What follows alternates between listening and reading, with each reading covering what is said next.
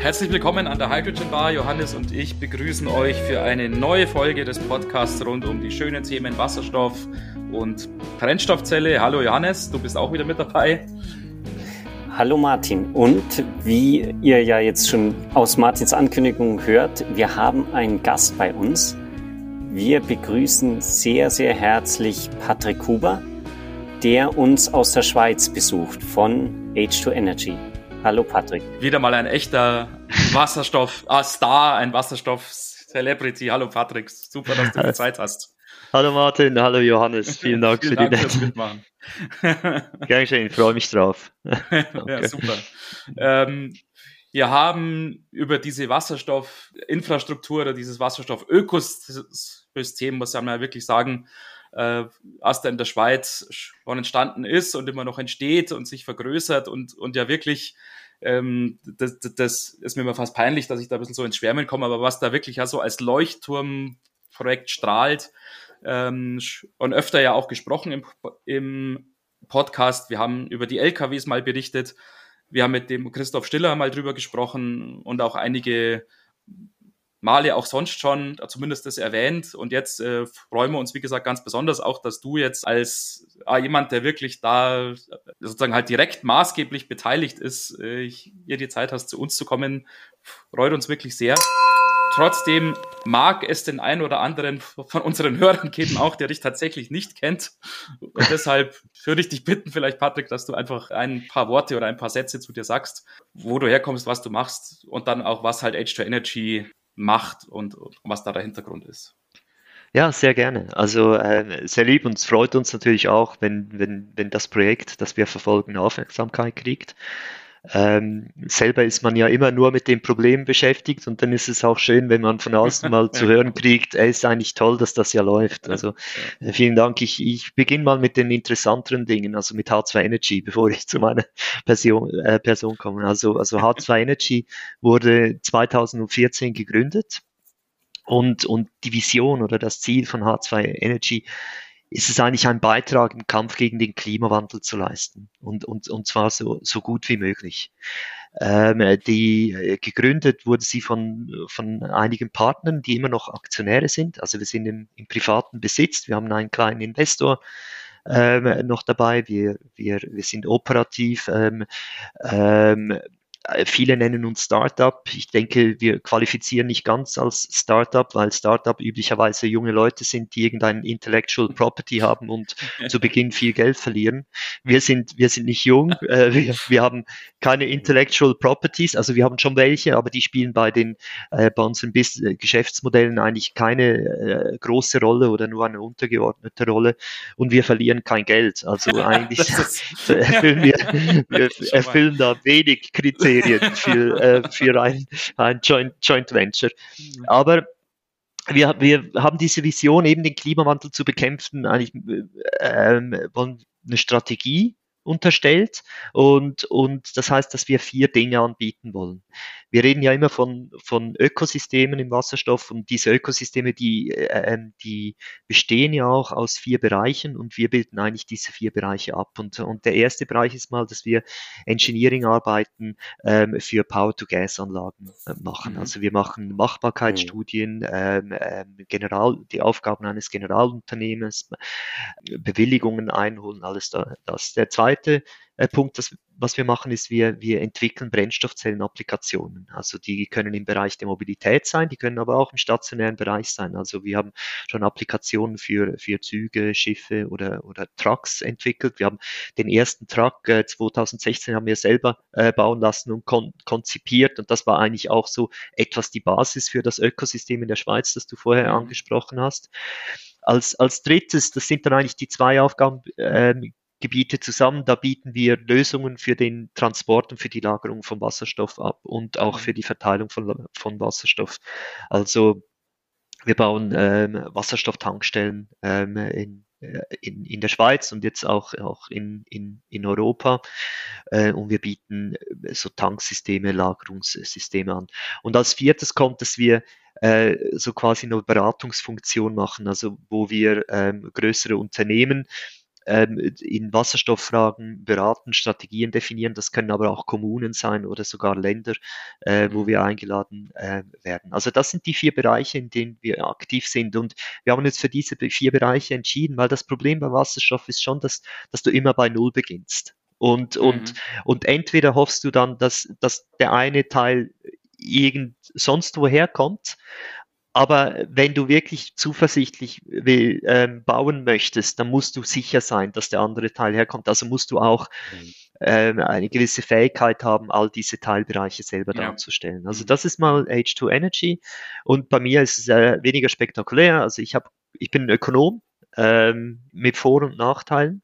Der, äh, als, äh, also ich, ich, mich fasziniert die Technologie ähm, und finde eigentlich jede Technologie schön und das, das bedeutet auch, dass ich nicht der Meinung bin, dass alles jetzt mit einer Brennstoffzelle funktionieren muss und, mhm. und mit Wasserstoff. Also äh, mich fasziniert es, wie, wie Ingenieure Lösungen finden, um Probleme zu beheben. Aber leider als Ökonom interessiert es mich auch, dass das irgendwie wirtschaftlich sinnvoll abgebildet werden kann ja. äh, und, und, so. Und, mhm. und ich denke, das ist vielleicht etwas, was uns ein Stück weit unterscheidet von anderen Firmen, dass mhm. wir schon einen sehr kommerziellen Hintergrund haben bei mhm. all unserem mhm. Tun.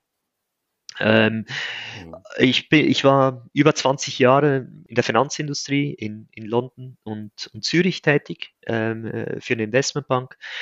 Bin seit 2017 bei, bei H2 Energy also das heißt, die, die Firma wurde schon gegründet. Ich war bei der Gründung ähm, am Rande involviert, aber fühle mich eigentlich nicht als Gründungspartner. Mein, mein Bruder war äh, Gründungspartner und ist immer noch ein starker Treiber von all dem, was wir machen. Mhm.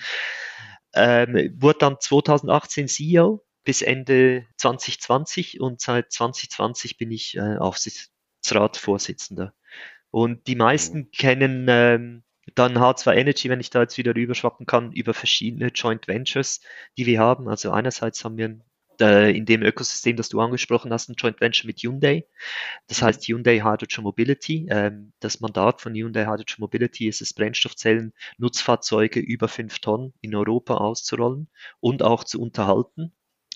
Ähm, dann haben wir in der Schweiz für das Schweizer Ökosystem auch ein Joint Venture mit der Alpic, das ein Stromproduzenten in der Schweiz und Linde, wo wir grünen Wasserstoff mhm. herstellen und jetzt neu äh, auch diese Woche kommuniziert mit äh, Philips 66, also in Deutschland eher bekannt unter Jet, ähm, wo wir versuchen, rund 260 Tankstellen in, in Dänemark, Deutschland und Österreich äh, Wasserstofftankstellen aufzubauen. Also das war mhm mal die Einleitung ja. zu meiner Person. Super ja. interessant. Ja, das heißt, ihr seid ja auch kein Start-up mehr, weil ihr ja schon wirklich viel Erfahrung auf dem Buckel habt im Prinzip. Also 2014 gegründet, hast du gesagt. Das sind ja jetzt schon acht Jahre in der Wasserstoffwelt aktiv. Wieso seid ihr oder ist dein Bruder 2014 schon auf die Idee gekommen, eine Firma im Wasserstoffbereich zu gründen. Was war der, der Hintergrund? Weil damals war ja Wasserstoff noch maximal ein Randthema, ja. das immer nur belächelt wurde. Ja, absolut. Und, und es geht ja eigentlich noch viel weiter zurück. Wir sind zwar 2014 mhm. gegründet worden, aber wir haben uns schon früher mit dem Thema auseinandergesetzt. Mhm. Und, und ich pflichte dir absolut bei. Also ich würde sagen, bis vor zwei Jahren hat 90 Prozent, für die waren wir einfach Geisterfahrer.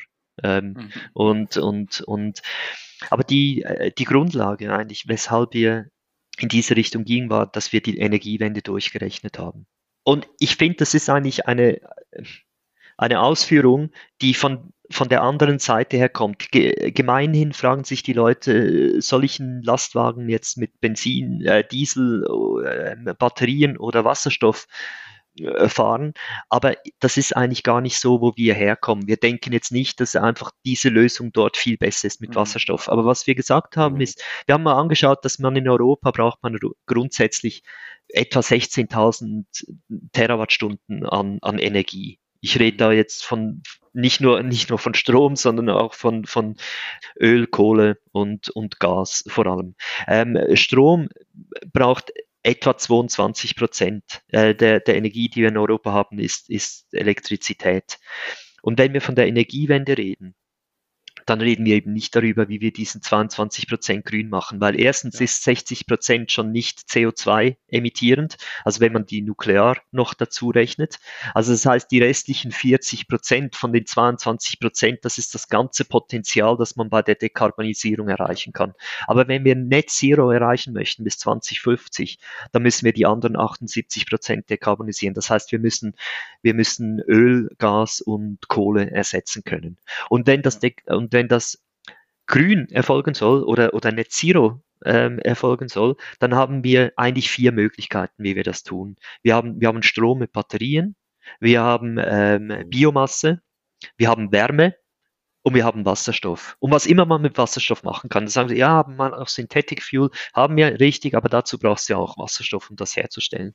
Die Frage ist jetzt einfach, von diesen vier Energieträgern ist welcher Energieträger mit welchem Marktanteil äh, vertreten. Und dann haben wir versucht, Szenarien zu machen, was ist so der, der, die obere Limit der, des Marktanteils und die untere Limit. Also mhm. beispielsweise bei Biomasse ist die obere Limit, wie viel Biomasse kann ich in Europa herstellen, die ich erneuerbar jedes Jahr wieder abrufen kann. Mhm. Und, und ja. mehr mhm. kann ich einfach mit Biomassen energietechnisch nicht, nicht abdecken.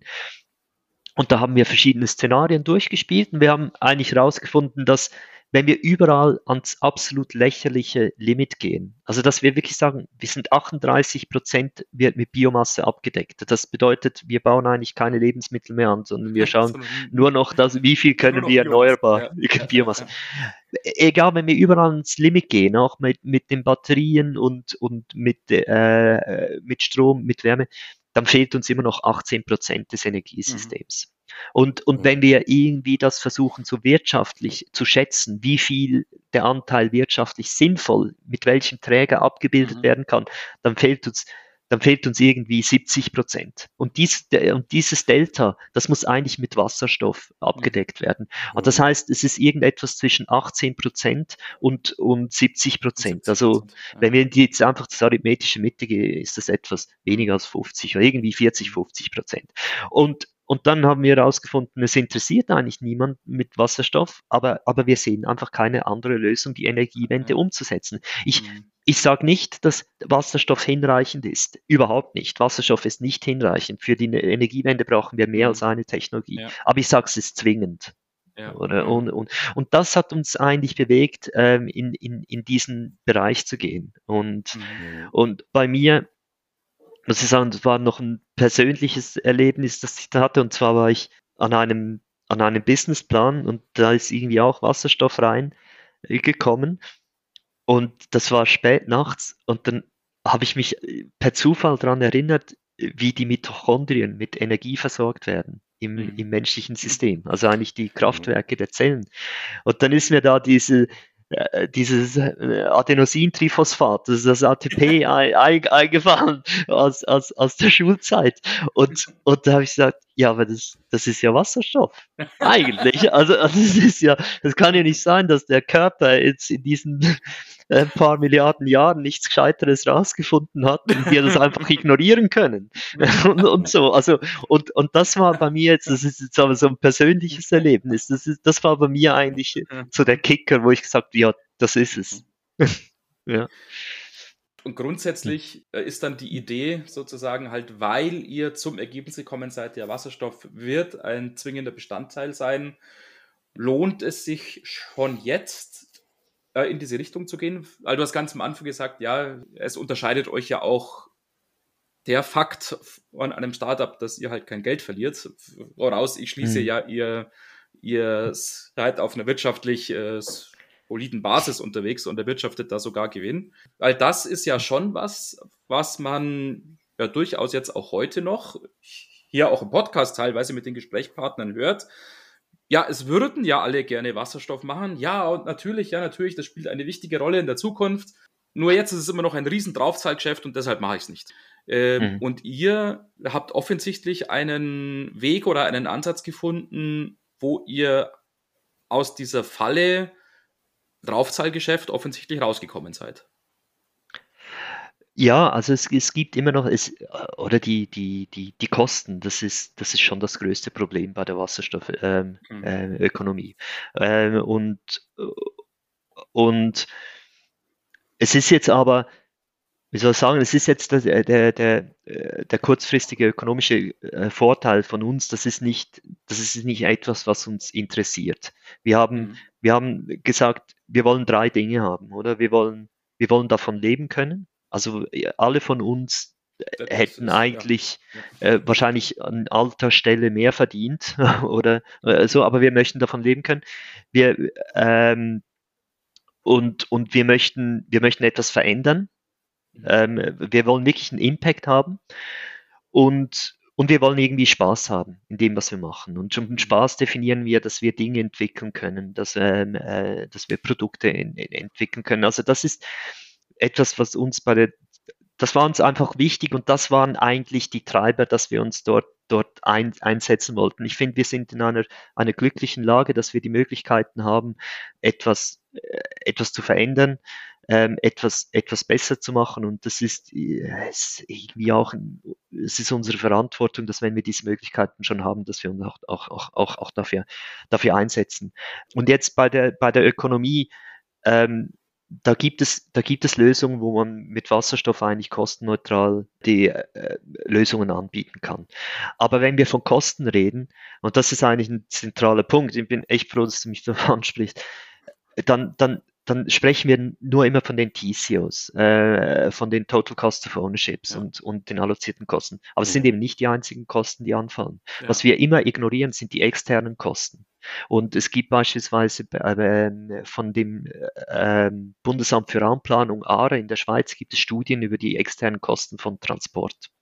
Mhm. Und, und externe Kosten sind ja definiert als Kosten, die von jemandem verursacht werden, aber von einer Gesellschaft getragen werden. Ja. Und solange wir eigentlich die Kosten von gewissen Verursachen auf die Gesellschaft überlagern, kann es sein, dass wir als Gesellschaft schlechte Entscheide fällen, dass wir uns für Technologien oder Lösungen entscheiden, die eigentlich ein negatives Geschäft sind. Und diese Studie von, von dem Bundesamt für Raumplanung, die hat beispielsweise ausgerechnet, es gibt übrigens auch eine europäische Studie, die ganz, äh, ganz ähnliche Größen äh, findet, die der, die hat ausgerechnet, dass die externen Kosten von, von Schwerverkehr, die liegen pro Tonnenkilometer bei rund 9,9 Rappen oder Eurocents. Also jetzt ziemlich ähnlich von der Größe her. Das heißt, dass ein 40-Tönner hat eigentlich verursacht fast 4 äh, Euro externe Kosten pro Kilometer, den er fährt. Oder? Also das ist rund viermal mehr als, als die wirklichen Kosten, ja. die, ähm, äh, die, und diese externen Kosten, die, die, die werden dann,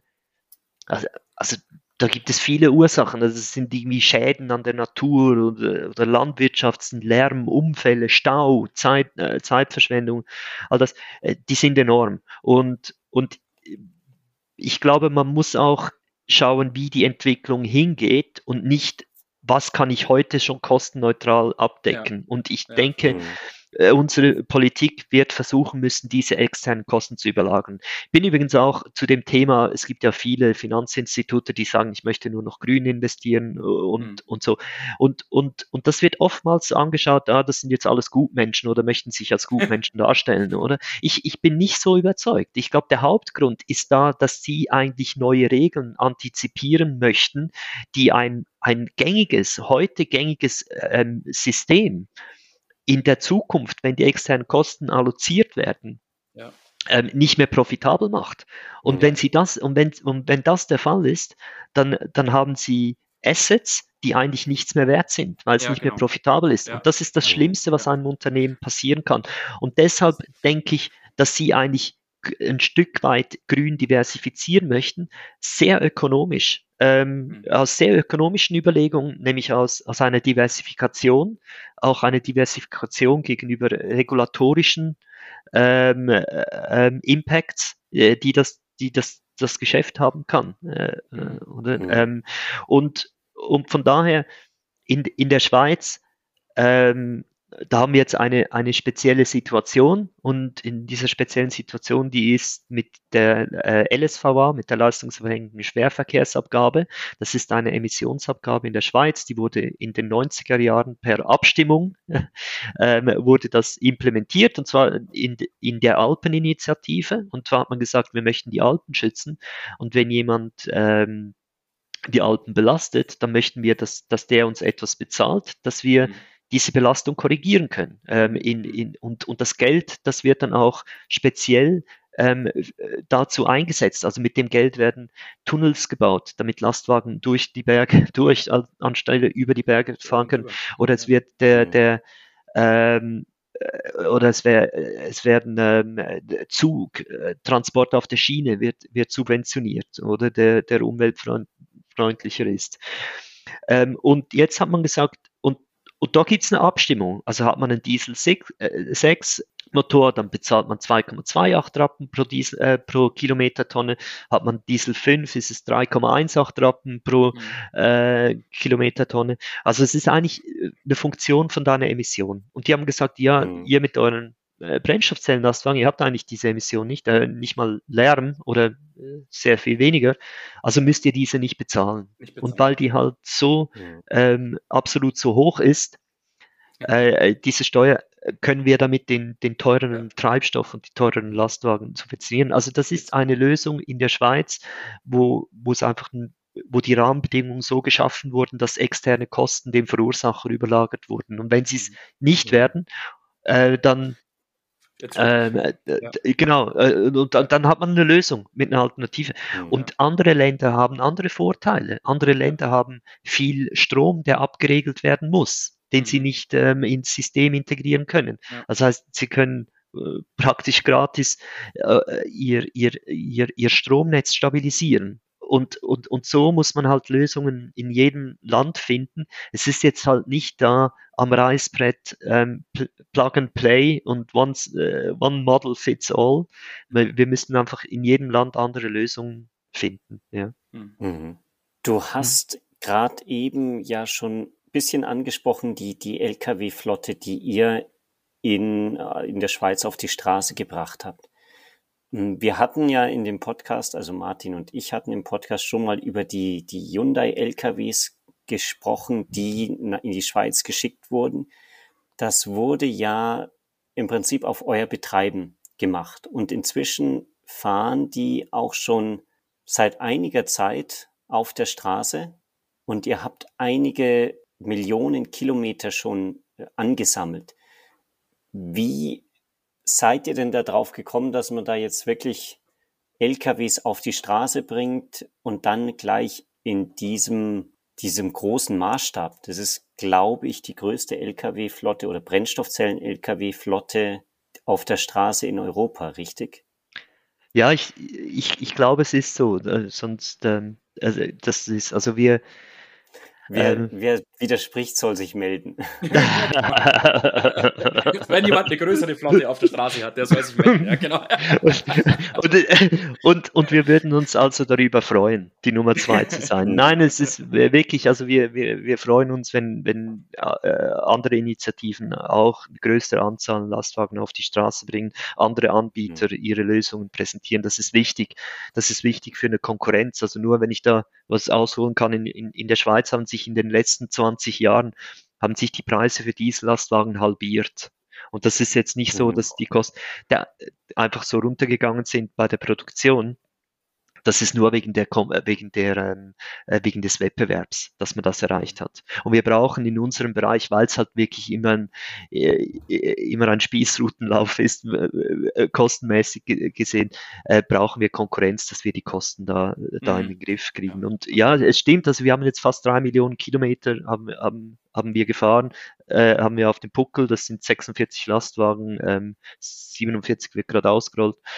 Ähm, wir haben 13.000 Betankungen gemacht und, und das ist eigentlich jetzt gut etabliert und wir fühlen uns sehr komfortabel mit dem Feedback. Aber der Auslöser dazu war eigentlich ein Projekt, dazumals mit Coop. Also Coop ist in der Schweiz der größte Detailhändler und der hat, ähm, das war 2013, hat er gesagt, dass er eigentlich bis 2023 dekarbonisiert werden möchte. Mhm. Und wir sind dann auf den zugegangen und haben, haben gesagt, ja, das wird eigentlich nicht möglich sein, weil ähm, äh, weil du deine Schwerverkehrsflotte dekarbonisieren musst. Hat er gesagt, ja, das, das sei ja dran, aber, aber, aber das, das, das wäre nicht möglich, das muss man irgendwie über CO2-Zertifikate machen. Mhm. Äh, äh, sie hätten da ein paar batterieelektrische Lastwagen äh, gekauft, aber, aber das, das Problem sei eigentlich, dass die, dass die Lastwagen fast 400 Kilometer fahren ähm, an, auf, an, an drei verschieden, äh, an, auf drei verschiedenen Touren am Tag aber dass, dass er die, den Payload mit, nicht hinkriegt mit dem batterieelektrischen ja. äh, oder die Reichweite. Und somit muss er dann eigentlich die zweite Tour muss er ausfallen lassen, um die Trucks wieder ja. äh, genau. neu, zu, neu zu laden. Und dann braucht er einfach 50 Prozent mehr Trucks und da ja. kommt er von der Kostenseite nicht mehr. Und dann, äh, genau, und, und da haben wir gesagt, ja, dann äh, aber eine Brennstoffzellentruck wäre eine Lösung. Sagt, ja, das wäre theoretisch eine Lösung, aber es gibt es ja nicht. Dann gesagt, nicht. Ja, dann, ja, genau. Äh, genau. Dann haben wir gesagt, ja, dann, dann bauen wir ein. ähm, und, und, und, und da gab es natürlich lange Diskussionen und, und ähm, un, unglaubliches Schauen. Und, und dann haben sie, ja, ja, dann mach mal. Und dann haben wir so ein Esoro-Truck, also wir haben ein Chassis gekauft, wir haben Brennstoffzellensysteme gekauft, Batterien, haben, haben das Chassis elektrifizieren lassen und haben eigentlich einen, einen Coop-Truck äh, zusammen äh, gebastelt, der dann in, im, im Einsatz war bei Coop. Und, und da hieß es, ja, aber wo soll denn der den Wasserstoff herkriegen? Also ja, dann bauen wir euch noch eine, eine Tankstelle, weil Coop hat ein Joint Venture mit ähm, Philips 66 in der Schweiz, die Coop-Tankstellen. Ähm, das sind 250 Tankstellen. Also, also wenn man das auf Deutschlandgröße normiert, wären das 2.500 Tankstellen. Das ist ja alles Faktor 10 ähm, in Deutschland im Vergleich äh, äh, zur Schweiz. Und dann haben wir gesagt, jetzt braucht ihr nur noch grünen Wasserstoff. Und da haben sie gesagt, ja, das ist jetzt Upstreaming und wir sind eigentlich eher der Downstreamer. Das ist jetzt nicht unsere DNA. Und dann mussten wir das eigene Geld in die Hand nehmen, haben dann Elektrolyseur gekauft, haben so ein ein PPA äh, äh, abgeschlossen mit einem Laufwasserkraftwerk und haben dort grünen Wasserstoff ähm, produziert. Und somit haben wir eigentlich dann das System abbilden können. Also wir haben die Anwendung mit dem Truck, wir haben die Tankstelle gebaut, wir haben, wir haben einen Container gekauft für die Lagerung und den Transport von Wasserstoff und wir haben den Elektrolyseur gekauft. Und, und das hat uns sehr viel Information gegeben. Also wir haben sehr viel gelernt, weil es hat noch keine Wasserstofftankstelle in der Schweiz gegeben bis zu dem mhm. Zeitpunkt. Mhm. Es hat noch keinen kommerziell eingesetzten Lastwagen gegeben, wo mhm. man wirklich da auf Daten zurückgreifen kann. Und wir haben gelernt, dass ähm, dass es, äh, wie sich die Brennstoffzelle verhält, wie sie, wie sie degradiert, wie die Prozesse sind, wie sie, was der Verbrauch im Winter ist, im Sommer, im hügeligen Geländen, im Flachland, oder? Da hat die Schweiz ja schon den Vorteil, dass wenn so ein Lastwagen in der Schweiz fährt, dass der dann auch mit einer großen Wahrscheinlichkeit in Holland fahren kann, oder? Ja. Mit den mhm. topografischen Herausforderungen. Ja. Ja. Und, und dort haben wir auch, und dann gelernt, dass, äh, was sind die Kosten? Äh, und dort haben wir eigentlich herausgefunden, dass mit dieser leistungsabhängigen Schwerverkehrsabgabe, also das war nicht so, da waren vielleicht wir eher glücklich als gescheit, dass wir äh, das, und dann haben wir herausgefunden, ja, in der Schweiz haben wir ja ja eigentlich ein Business Case. Und, und, und daneben haben wir aber auch noch rausgekriegt, dass die Leute das eigentlich eine gute Lösung finden. Ähm, dass, dass die genau. Nachfrage nach der Technologie da ist, dass die Technologie bereit ist, skaliert zu werden und dass es einfach grundsätzlich funktioniert. Also das war, dieser Code-Track, das war eigentlich die Basis von, ähm, mhm. äh, von diesem Ökosystem in der Schweiz. Mhm. Darf ich dann noch kurz einhaken? Da wir ja gerade mit aktuellen News, äh, über aktuelle News sprechen, du hast vielleicht auch mitbekommen, es gab jetzt vor ein paar Tagen diese Fraunhofer Studie, die gesagt hat, äh, Brennstoff-Lkw machen keinen Sinn, sie sind zu teuer, funktionieren nicht und alles wird batterieelektrisch und äh, höchstens irgendwie in, in absoluten Nischenanwendungen ähm, macht Brennstoffzellen-Lkw Sinn. Mhm. Jetzt im Prinzip dürfte ja dann euer, euer System gar nicht funktionieren. warum, warum, funktioniert das jetzt doch? Ja, aber die Wissenschaft. warum, warum sagt Coop, sie können ein, mit einem batterieelektrischen äh, LKW gar nichts anfangen? Ähm, es ist also nicht nur. Wenn doch das Fraunhofer-Institut sagt, dass das super ist. Genau. also die Wissenschaft hat ja auch gesagt, dass Kängurus äh, äh, nicht genug Energie essen können, um sich so fortbewegen zu können, oder? Das Blöde ist nur, diese Kängurus wissen das nicht.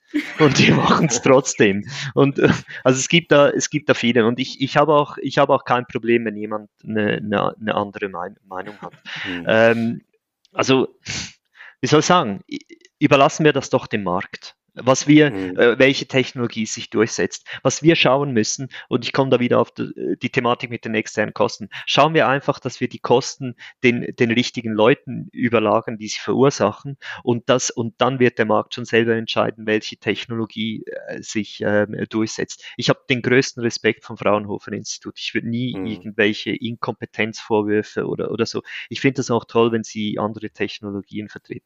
Was ich was ich etwas bei den Überlegungen, äh, was ich unterschiedlich sehe, ist folgendes. Es wird oftmals auf die Energieeffizienz äh, sich bezogen und, ja, und auch in dieser Studie. Ich muss aber gestehen, ich habe die nicht, da nicht ganz äh, durchgelesen.